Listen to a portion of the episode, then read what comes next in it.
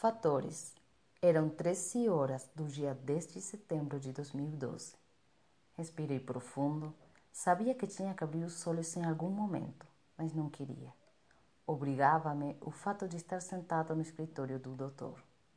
Depois de dois eternos minutos, vislumbrei-o, porém sem escutá-lo. Lá no fundo, eu tinha a danada vontade de lhe dizer: Para, emudece, deixa de mentir.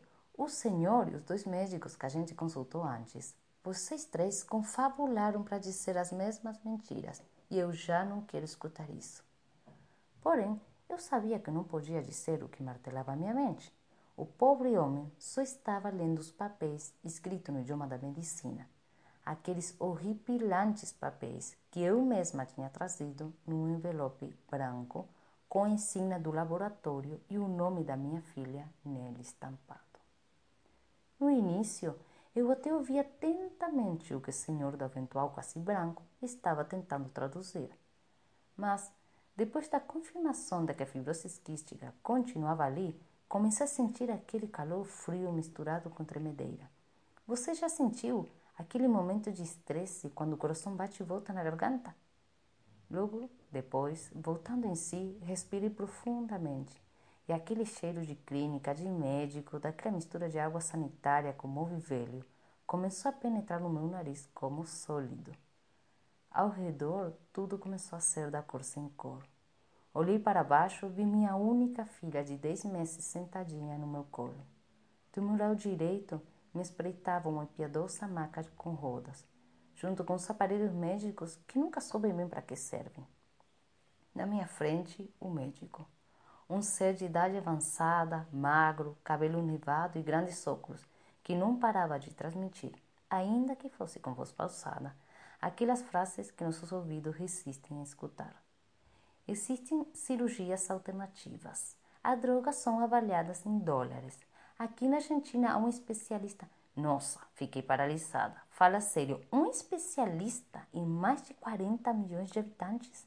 Só podia ser uma piada mas eu não estava com vontade de rir. Pelo contrário, me doía respirar, me doía até o fato de ser eu quem estivesse tão viva. Com o um olhar abatido, contudo, pertinasse em não ver a realidade estampada nos papéis. Joguei meus olhos à janela para tentar enxergar fora dela. Eu queria ir embora voando daquele lugar, mas não consegui. A cortina estava fechada. Tropecei o olhar com o quadro de Maury Webney e comecei a pensar que aquela imagem na parede, aquela da enfermeira pedindo silêncio, era o mais estúpido que eu tinha visto na minha vida. Como que ela vai pedir silêncio no lugar onde você só quer gritar para a vida ou para a morte, o injusta que ela é? Meu olhar retomou o médico. Agora ele estava me observando cabisbaixo. Seu rosto era triste, enquanto me oferecia um lenço. Eu nem tinha percebido que as lágrimas haviam caído. Tinha resistido tanto me permitir isso. Congelei meu olhar nele. Queria tentar explicar que o relógio na minha casa não marcava as horas, mas sim os compromissos, os deveres, o trabalho. Queria explicar que eu ainda não tinha brincado com minha filha tanto quanto queria, que ainda não tinha experimentado isso de ensinar a caminhar, de levar à escola. Eu ainda não tinha falado com ela tanto quanto desejava. Eu. Por acaso isto é um tipo de castigo por alguma coisa que eu fiz errado? É isso? Então eu queria pedir perdão. Perdão por ter reclamado as duas noites por não ter podido dormir direito, porque tive que cuidar dela. Enfim, eu preciso de tempo, doutor. Será que o senhor poderia me conceder? Ele colocou os óculos e deixou seus olhos viajarem pelos papéis, tentando achar alguma frase que desse lugar à dúvida do resultado. Logo, após dirigiu-se a mim com um sorriso compassivo e diante da falta de resposta à minha pergunta, provavelmente porque ele não sabia ler pensamentos, me levantei. Peguei aqueles maléficos papéis e minha filha. Saí com a esperança de que quando abrisse a porta o ar me acordaria do pesadelo. Vocês sempre dizem que a esperança é a última que temos que perder. Há situações em que sentia que eu tinha perdido lá no início deste caminho estreito. Entrei no carro me abracei ao volante, meus olhos inundavam tudo. Quando me detive no painel, vi que já eram as 14h30. Eu nunca tinha reparado no tempo. Sempre era dia, noite, fazer isso ou aquilo. Será que o tempo pode ser tão desumano assim?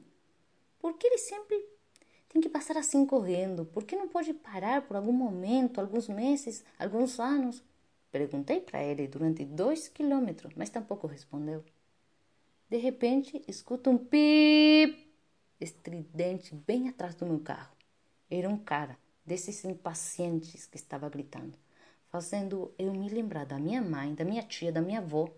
Ele estava apertando tão forte o botão da buzina porque queria que eu desse passagem no semáforo.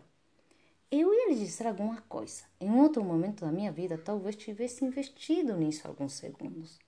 Mas quando olhei pelo retrovisor, vi no reflexo o rosto da minha bebê, olhando para mim com um sorriso estampado em sua minúscula face.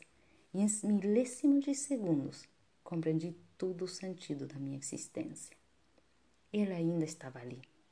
Sorri quando percebi que seu coração ainda estava bombeando sangue suficiente para mantê-la comigo, da mesma cor rosinha como um dia em que nascera. Então eu agradeci a Deus por me ter dado a força para continuar trabalhando para que esses dois fatores estivessem em sintonia: vida e tempo.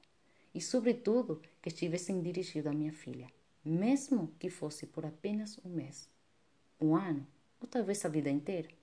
Ao final, quem sabe o que acontecerá amanhã?